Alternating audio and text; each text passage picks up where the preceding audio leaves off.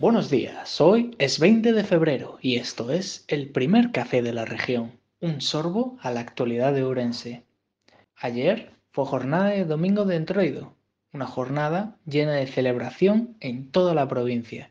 Miles de ourensanos disfrutaron del evento en todos los rincones de la provincia, haciendo gala, con sus disfraces, de su imaginación y ganas de divertirse.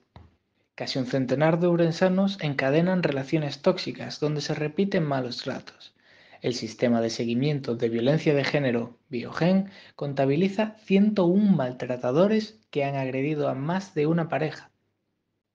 Ourense atesora un catálogo singular y en aumento de árboles senlleiros.